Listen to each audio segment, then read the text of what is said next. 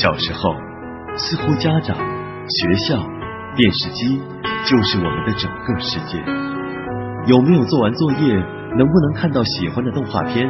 也就是我们烦恼的全部内容。放学了，回到家，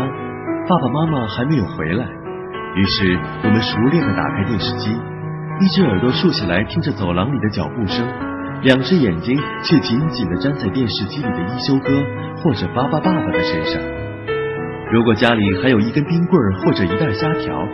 我们就是世界上最幸福的人。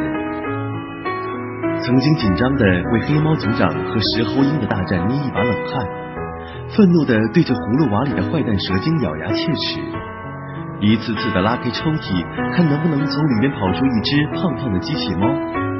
认真的举着家里的扫帚仰天长啸：“赐予我力量吧，我是希瑞。”童年的可爱就在于我们能把自己想象出来的美好或奇幻信以为真。时间一直向前走，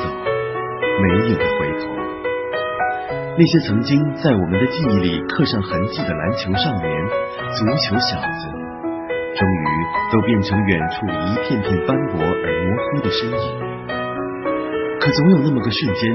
听到那个配音，听到那首歌，看到那些画面，就觉得依稀仿佛自己还是多少年前那个暑假里的。那个小学生跟父母软磨硬泡的要看电视，和小伙伴们一起讨论情节，一起开心的唱着主题曲。